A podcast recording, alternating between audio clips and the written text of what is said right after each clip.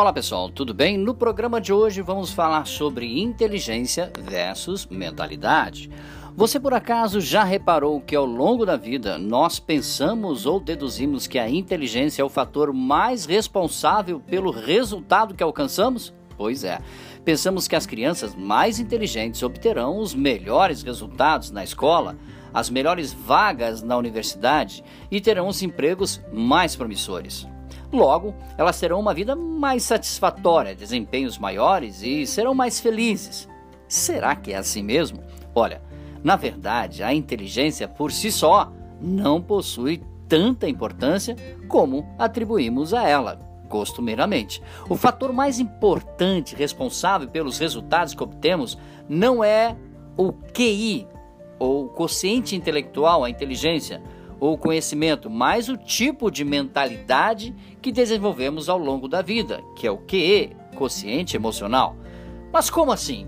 Calma, eu vou explicar melhor para você.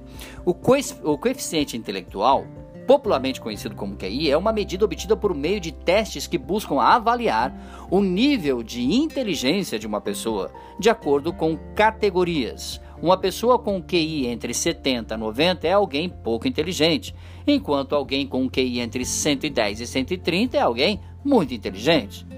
Mas qual é a importância que esse tipo de inteligência mensurável, o QI, tem para sua felicidade, sucesso ou bem-estar?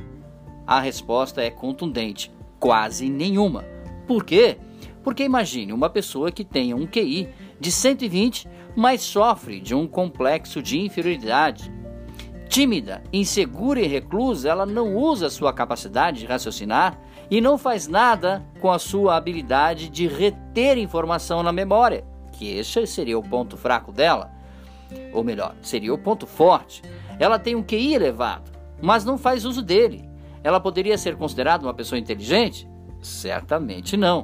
Agora suponha que você tenha um QI de apenas 90, mas possui uma atitude positiva, proativa, otimista raçuda, como muitos falam em determinados lugares do Brasil, que lhe possibilita extrair o máximo da sua inteligência e alcançar resultados extraordinários.